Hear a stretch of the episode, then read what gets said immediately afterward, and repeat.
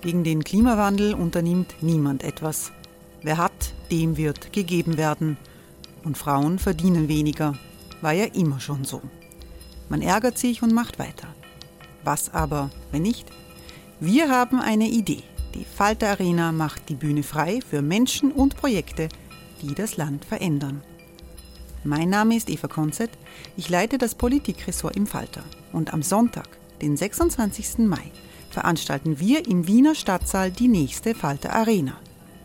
Mit dabei unter anderem der ehemalige Politiker und Neosänger Matthias Strolz, Theresa Imre von Markter, Sonja Jöchtel von Love Politics oder Kari Ochsner von Ochsner Wärmepumpen.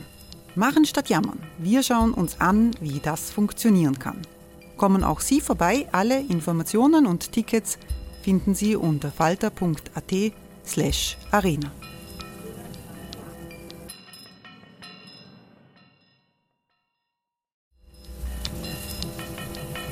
Falter-Podcasts werden durch Werbung unterstützt. Das hilft bei der Finanzierung unseres journalistischen Angebots. Hey, I'm Ryan Reynolds. Recently, I asked Mint Mobile's legal team if big wireless companies are allowed to raise prices due to inflation. They said yes. And then when I asked if raising prices technically violates those onerous two-year contracts, they said, "What the f*** are you talking about? You insane Hollywood ass." So to recap, we're cutting the price of Mint Unlimited from $30 a month to just $15 a month. Give it a try at mintmobile.com slash switch. $45 up front for three months plus taxes and fees. Promo rate for new customers for limited time. Unlimited more than 40 gigabytes per month. Slows. Full terms at mintmobile.com.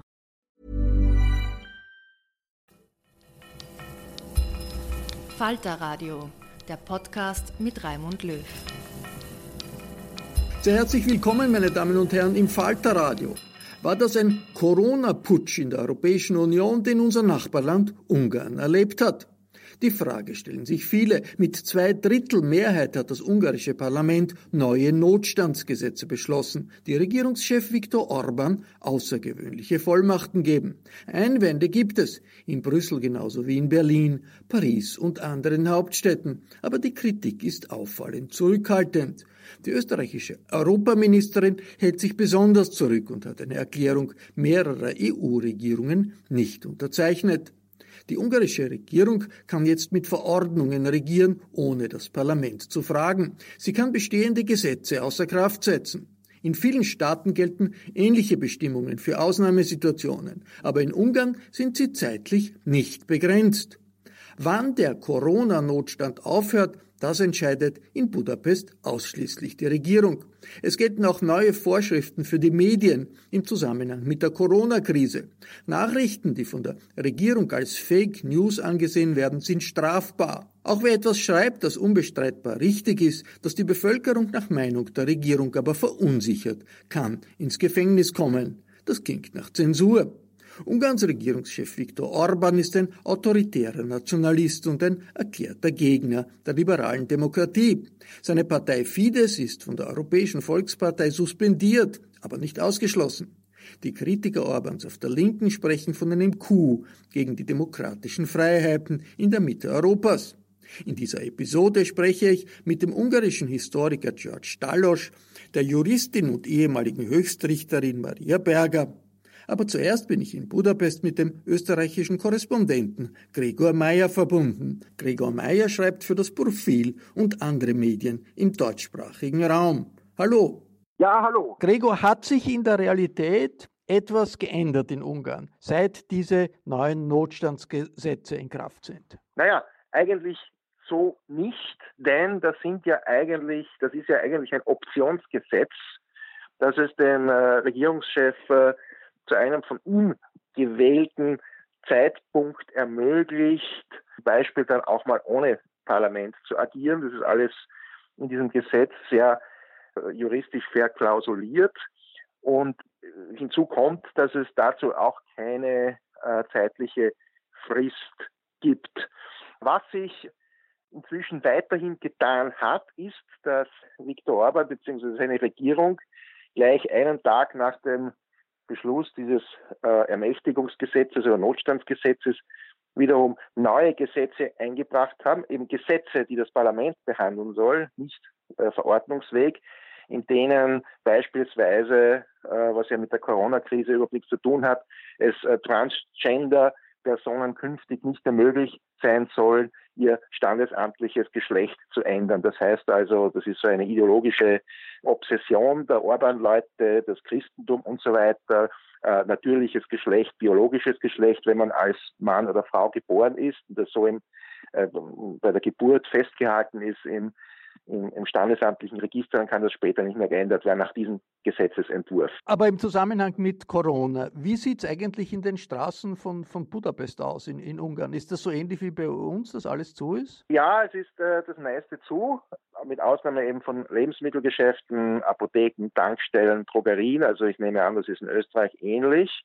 Es gibt kein Ausgangsverbot, sondern eine Ausgangsbeschränkung. Äh, das heißt, es sollen die Leute eben sozusagen in Gruppen irgendwo im öffentlichen Raum auftreten, beziehungsweise sie sollen auch überhaupt nicht sich bewegen ohne einen triftigen Grund. Das heißt also einkaufen, äh, jemand anderen versorgen. Also Cafés, Restaurants sind geschlossen, so wie bei uns. Die sind jetzt geschlossen, ja. ja, ja, ja Sieht ja. man eigentlich Militär in den Straßen im, im normalen Leben? Naja, ich bin jetzt ein paar Mal herumgefahren, ich habe keins gesehen. Man hat mal wohl mal was gezeigt davon. Also der Orban hat selber angekündigt, ja, es wird jetzt auch Militär äh, auftreten, aber man hat es dann eher an die dann wieder an die Grenze geschickt. Der Orban ist ja ein Populist, das heißt, er kündigt Sachen an, er will Stärke demonstrieren, ja, hat aber letztlich nicht so viele Mittel und Ressourcen. Ich meine, die ungarische Armee ist eine Freiwilligenarmee oder eine, eine Berufsarmee mit ungefähr 30.000 Mann, ja. Äh, also, äh, was aber auch interessant ist, man hat Visiere von der Armee in strategische Unternehmen geschickt, was sie dort machen sollen. Äh, ist auch nicht so wirklich klar. Also Militärs in den, in den großen Betrieben? Ja, in großen Versorgungsunternehmen und so weiter, die von strategischer Bedeutung sind, hat man die da hingeschickt. Ja. So 140 sollen es sein am Ende und die ersten paar Dutzend hat man da auf den Weg gemacht. Aber das ist eben äh, Teil dieser, das ist sehr, sehr eigenartig, Vorbereitung auf eine Kriegswirtschaft oder auf eine Mangelwirtschaft, keine Ahnung. Es wurde so kommuniziert, dass das sozusagen die Versorgungssicherheit garantieren soll, ja, äh, einerseits für die Unternehmen, andererseits für die Konsumenten dieser Unternehmen, da geht es um die Stromunternehmen, um das Mineralölunternehmen, also und, und, und, und die physische Sicherheit äh, ihrer Lagerbestände. Also zusätzliche äh, Wachoperationen oder so. Das sieht aber nicht jetzt nach Putsch aus, weil sagen ja Kritiker in Brüssel und anderen EU-Staaten, das ist ein Putsch, was, was, was da vorbereitet wird. Der Putsch ist es nicht, weil äh, das Ganze, ich meine, diese, diese Maßnahmen mit den Militärs in die Betriebe und übrigens auch irgendwie Sicherheitsleute in die Krankenhäuser, das ist noch auf der Grundlage des normalen Notverordnungsrechts das schon davor bestanden hatte. Für, das ist in der Verfassung so vorgesehen, dass die Regierung dies und jenes machen kann. Ja. Äh, Putsch ist es nicht, weil äh, letztlich die Regierung ja die Zügel in der Hand hält. Die, wenn man so will, gewählte Regierung, formal gewählte Regierung. Ja. Wir wissen natürlich, dass diese Regierung schon zehn Jahre, seitdem sie amtiert, immer wieder rechtsstaatliche und demokratische Mechanismen massiv ausgehebelt hat. Aber das ist ein Prozess der letzten zehn Jahre schon gewesen. Die Europäische Union hat ja sehr vorsichtig reagiert. Die Kommissionspräsidentin sagt, na, sehr viel kann sie nicht machen. Mehrere Regierungen warnen, dass die Corona-Krise missbraucht werden kann, äh, den Rechtsstaat zu schwächen. Wie werden diese Stimmen in der ungarischen Öffentlichkeit wahrgenommen? Die Regierungskommunikation zielt darauf ab, dass das wieder mal die üblichen Feinde Ungarns sind dass die, die EU sozusagen anstatt zu helfen wieder einmal nur alles äh, besserwisserisch an Ungarn herumkritisiert.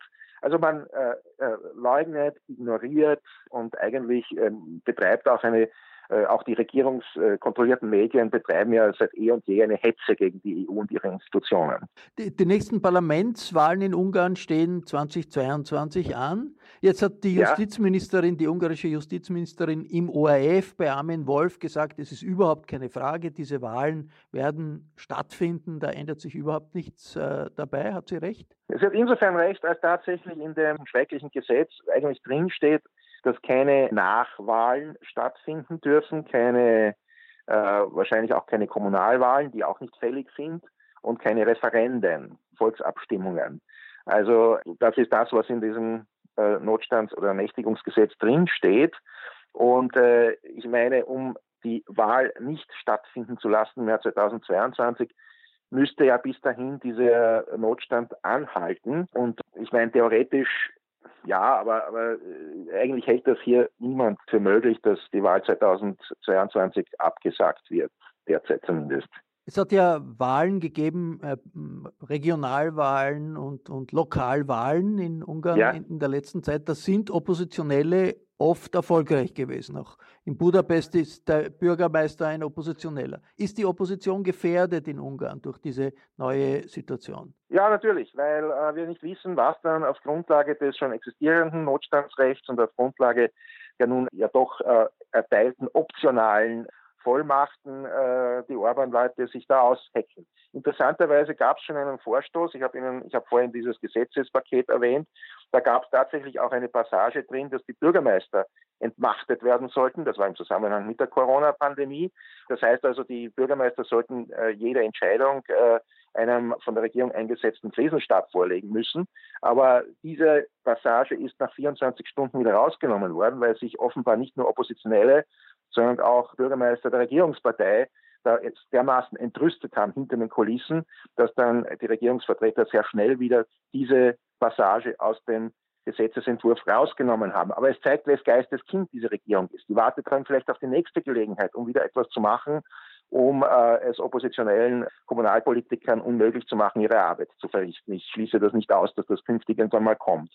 Wie sind die Auswirkungen auf die Medien? Es gibt ja jetzt auch ein neues Mediengesetz, das sagt, äh, wenn man äh, die Bevölkerung beunruhigt im, im Kampf gegen Corona, dann ist das strafbar. Hat das Auswirkungen jetzt schon? Bis jetzt nicht. Wie gesagt, das ist äh, in Wirklichkeit ist das eine Verschärfung des geltenden Strafgesetzparagraphen, der auch in dieses Ermächtigungsgesetz hineingenommen wurde. Ja, die Drohung steht im Raum bis zu einem gewissen Grad, bis jetzt natürlich noch keine Anwendung.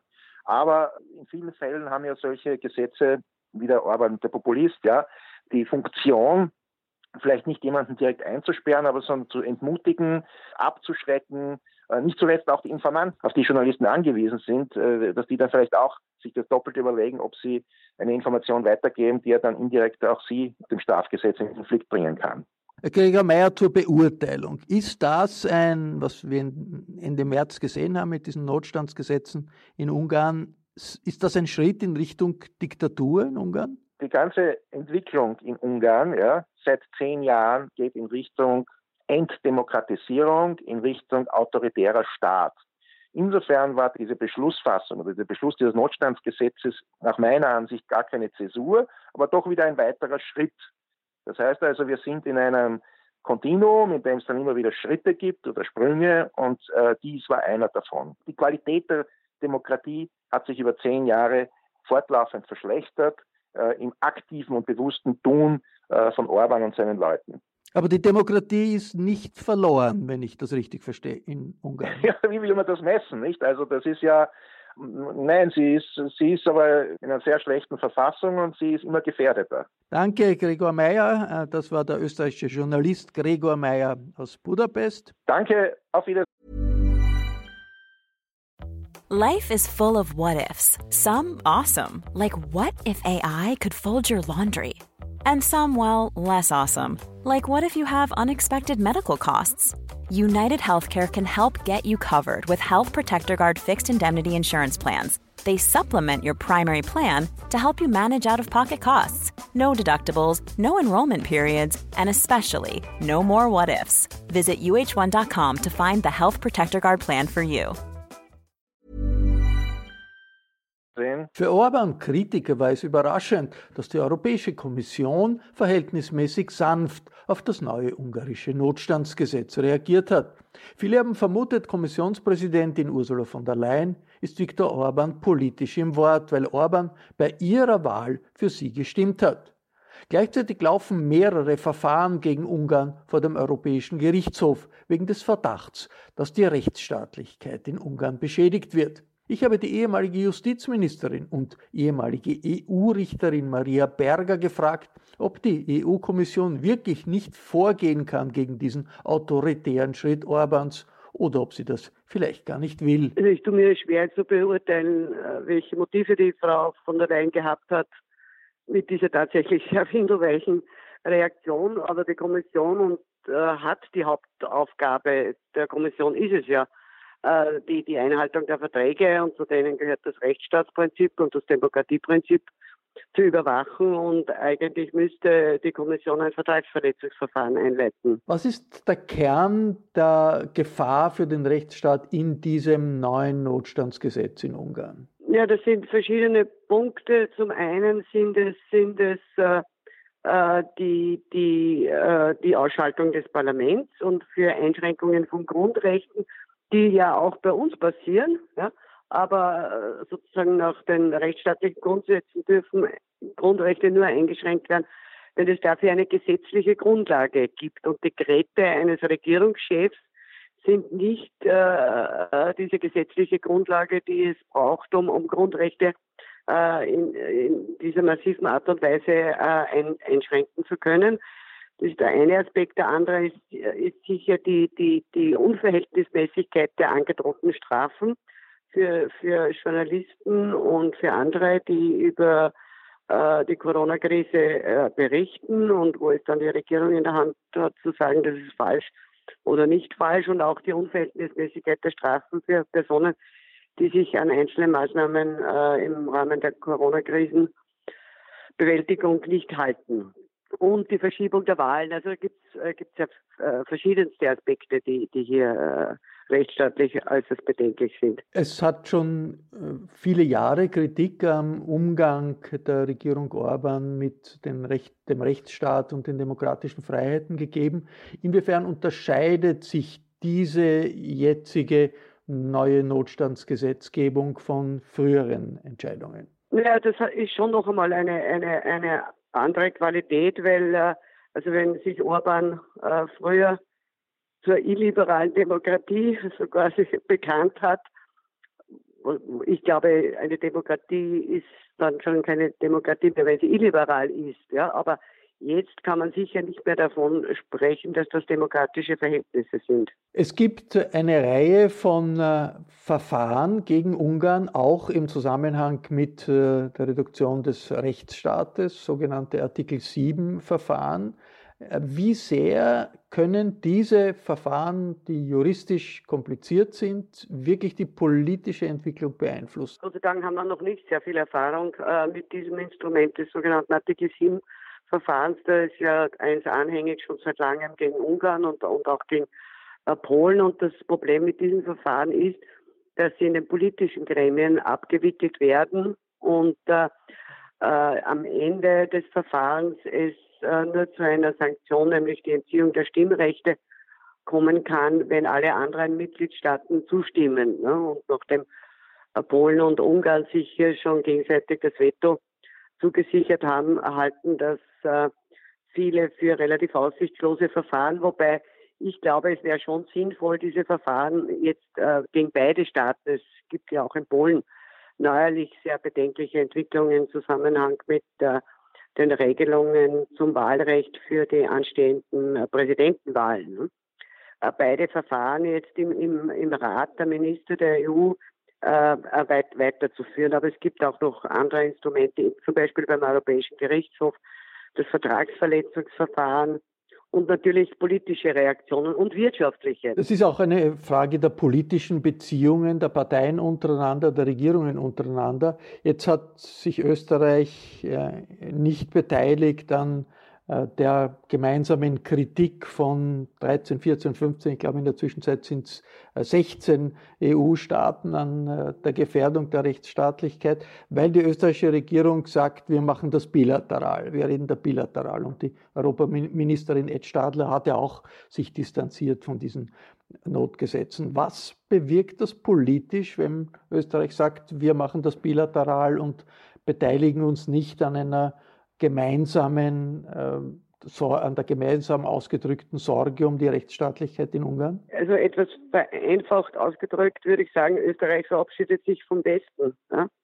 Äh, und und äh, das eine ist, jemand nicht zu kritisieren, das andere ist, bei einer Aktion der anderen äh, nicht, nicht, nicht mitzutun. Und, und wenn man sich hier aus dieser äh, aus diesem, es wäre zu viel gesagt, aus dieser Initiative von doch einer großen Anzahl westlicher und teilweise auch östlicher und nördlicher Mitgliedstaaten äh, verabschiedet, äh, besteht natürlich die Gefahr, dass, dass Österreich also mit diesen, sage ich mal, etwas problematischen Staaten, Ungarn, Polen, Tschechien, ja, auch in anderen Fragen in einen Topf äh, äh, geschmissen wird. Maria Berger allgemein, die, diese Pandemie hat eine riesige Krise ausgelöst, die Grenzen gehen hoch, die Wirtschaft ist überall schwer angeschlagen und die EU ist eine Randerscheinung. Sie kann nicht wirklich eingreifen in, in, in, in, die Krisenbewältigung. Wie schwer ist das Projekt Europäische Union überhaupt angeschlagen in der jetzigen Situation? Es sind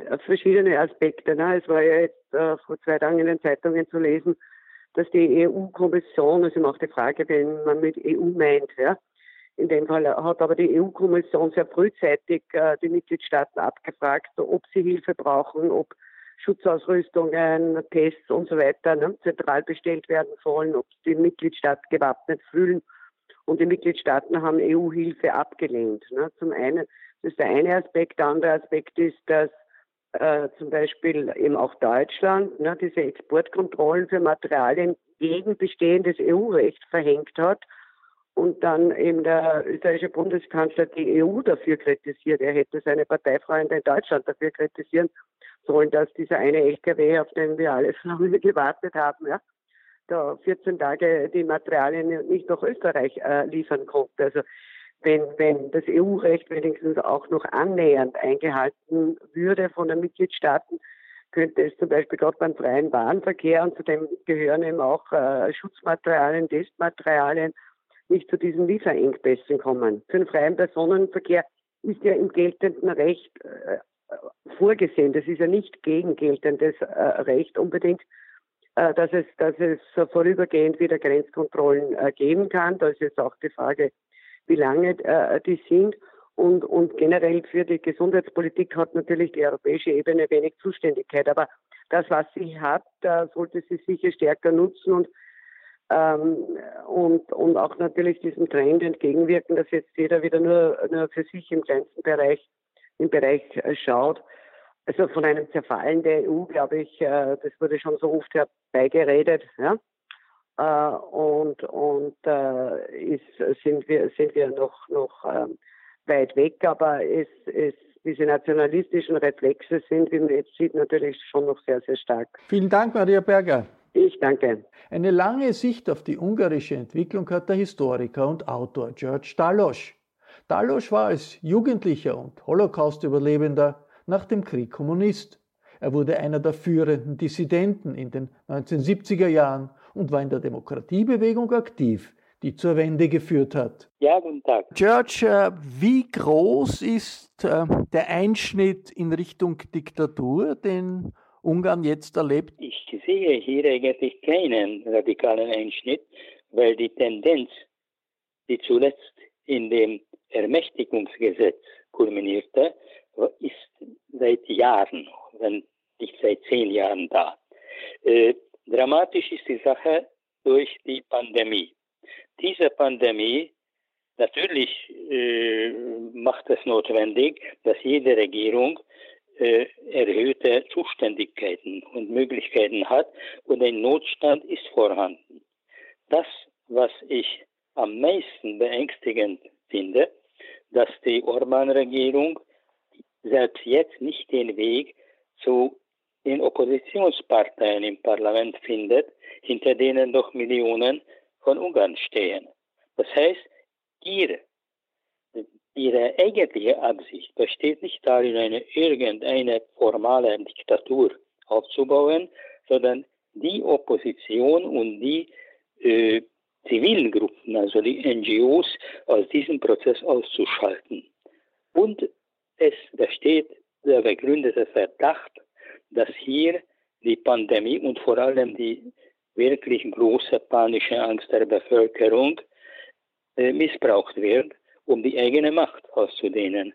Ist äh, die Angst vor der Pandemie in Ungarn anders als in Deutschland oder Österreich? Ich glaube, die Angst ist überall da. Aber in Ungarn äh, zunächst in dieser Phase, wo das Land übrigens noch nicht in dem Maße betroffen ist wie Italien oder Spanien, Äh, die Angst gilt vor allem dem Virus. Aber es kommt eine nächste Angst, und zwar sogar in der Zeit, als möglicherweise diese Pandemie abläuft. Und das ist doch die Angst vor den Folgen für die Wirtschaft, für das soziale Wesen und für, überhaupt für die Atmosphäre, die nach so einer äh, weltgroßen Gefahr entsteht. Also wir haben nur noch jetzt, nur noch den Anfang der Angstphase. Und die ungarische Regierung trägt auch Verantwortung dafür, dass diese Situation unser Gesundheitswesen äh, in einem sehr schwachen Zustand gefunden hat. Angst ist immer äh, die Wurzel von Verschwörungstheorien. In Ungarn hat es immer viele Verschwörungstheorien gegeben, die auch von der Regierung gefördert worden sind. Dass der George Soros, der amerikanische Milliardär, hinter allen möglichen furchtbaren Dingen steckt. Gibt es solche Verschwörungsideen jetzt auch? Ja, die Verschwörungstheorien, äh, mit denen die Regierung in den letzten Jahren operierte, die scheinen jetzt eigentlich keine Wirkung mehr äh, zu kriegen, weil zum ersten Mal hat die Regierung einen tatsächlichen und existierenden Feind, den Virus. Und äh, also George Soros, der übrigens eine großzügige Hilfe der Stadt Budapest, der Hauptstadt, jetzt gegeben hat. Ja, George Soros war sowieso ein äh, Gespenst, mit dem man äh, operierte, ebenso wie die Flüchtlinge, die es in Ungarn einfach nicht gab. Aber diese Seuche, diese Gefahr, diese Pandemie gibt es durchaus. Immer noch wirklich elend funktioniert, das ist die Kommunikation. Wir sind schlecht informiert. Und äh, das ist natürlich ein Grundrecht, was jeder Bürger in jeder Demokratie und jeder zivilisierten Gesellschaft hat, einfach informiert zu werden. In Budapest gibt es einen Bürgermeister, der von den Oppositionskräften äh, gewählt wurde und unterstützt wurde. Fühlt sich die Opposition durch diese Ausnahmesituation und das Vorgehen Orbans ins Eck gedrängt? Ich glaube, das ist das größte Problem äh, der Fidesz-Partei, dass bei den letzten Wahlen in der Selbstverwaltung äh, sie die zweite verloren hat. Also in Budapest äh, ist Fidesz nicht mehr an der Regierung und die können damit sehr schwer leben, dass sie ihre Zuständigkeiten mit jemandem teilen müssen. Und das ist ein, ein wirklich sehr intelligenter, äh, junger und äh, aktiver Mensch, Karatschan. Äh, und äh, sie hatten Angst davor. Und ich glaube manchmal, dass selbst im Fidesz äh, einige Leute, auch Bürgermeister oder äh, Funktionäre gibt, die inzwischen einsehen, dass diese, die das bei uns also von Fidesz-Seite definiert wurde, der kalte Bürgerkrieg, jetzt wirklich keinen Sinn mehr hat. Regierung und Opposition sitzen in derselben Quarantäne und husten äh, aufeinander. Und das ist eine völlig absurde Lage. Äh, die Opposition benimmt sich äh, in der letzten Zeit, äh, ich würde sagen, eigentlich gemäßigt. Sie wollen zusammenarbeiten. Und diese Zusammenarbeit will offensichtlich die Regierung nicht wirklich haben. George Dalos, Viktor Orban war ja selbst ein mutiger Dissident gegen das kommunistische Regime. Wie viele Oppos damalige Oppositionelle haben ihn gut gekannt. Wie sieht er sich heute? Sieht er sich als autoritären Führer nach dem Vorbild des Horthy oder äh, irgendeiner anderen Dik Dik Diktaturfigur aus der ungarischen Geschichte? Was mich bei dieser Regierung, bei diesem Regierungsstil äh, eigentlich beunruhigt, dass offensichtlich gibt es keine Kritik innerhalb der Regierungskreisen. Es gibt äh, niemand, der diesem Mann sagen sollte, dass er das vielleicht den und den Schritt unterlassen oder nicht übertreiben sollte. Also das ist äh, auch für ungarische Verhältnisse äh, eine Besonderheit. Das ist, äh, er ist kein ein Mensch, der seine Machtansprüche mit wirklich irgendeiner festen Ideologie verbindet. Also Horthy kann vielleicht aus propagandistischen oder Kommunikationsgründen ihm auch nützlich sein. Aber was ist Horthy mit seiner wirklich feudalen Relikten in einer Zeit des Internets? Horthy war der Dik Diktator in der Zwischenkriegszeit äh, in, in Ungarn. Ja, manchmal glaube ich, dass er äh, sein geheimes Vorbild eher äh, Wladimir Putin sein könnte, äh, also ein äh, Mann, der durchaus äh, Demokra demokratischen, in demokratischen Bühnen, Bühnenbildern eine persönliche Macht inszenieren kann. Und äh, die ungarische Demokratie, wenn wir das so nennen, ist eine Einmanndemokratie. Das ist eine merkwürdige Mischung zwischen autoritärem Gehabe, demokratischen äh, Scheininstitutionen und persönlicher Machtgier. Ja, George Dalosch, vielen Dank. Gerne. Sie hörten drei Stimmen zur beunruhigenden autoritären Entwicklung in unserem Nachbarland Ungarn. George Stalosch ist Historiker und Schriftsteller. Seine Bücher sind auch auf Deutsch erschienen. Sie können sie jederzeit im Faltershop bestellen. Maria Berger ist Juristin und war Richterin am Europäischen Gerichtshof. Und Gregor Meyer, der zuerst zu Wort gekommen ist, berichtet für das Profil und andere Medien aus Budapest. Ich verabschiede mich von allen, die uns auf UKW hören im Freirad. Tirol und auf Radio Agora in Kärnten. Unabhängiger Journalismus ist lebenswichtig für die lebendige Demokratie in Europa. Der Falter lässt kein kritisches Thema aus, Woche für Woche. An dieser Stelle daher der Hinweis, wenn Sie noch kein Abonnement des Falter haben, dann können Sie ein solches auch im Internet bestellen, über die Adresse abo.falter.at. Ursula Winterauer hat die Signation gestaltet, Anna Goldenberg betreut die Technik. Ich verabschiede mich bis zur nächsten Folge.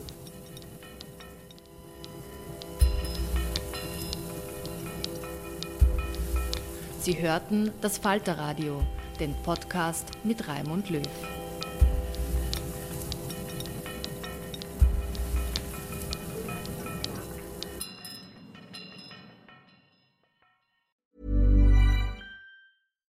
Hi, I'm Daniel, founder of Pretty Litter. Cats and cat owners deserve better than any old fashioned litter. That's why I teamed up with scientists and veterinarians to create Pretty Litter. Its innovative crystal formula has superior odor control and weighs up to 80% less than clay litter. Pretty Litter even monitors health by changing colors to help detect early signs of potential illness. It's the world's smartest kitty litter.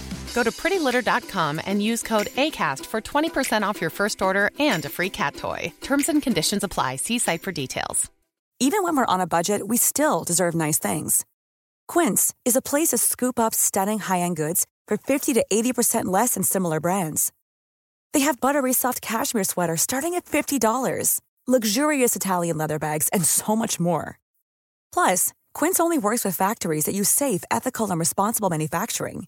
Get the high-end goods you'll love without the high price tag with Quince. Go to quince.com/style for free shipping and 365-day returns.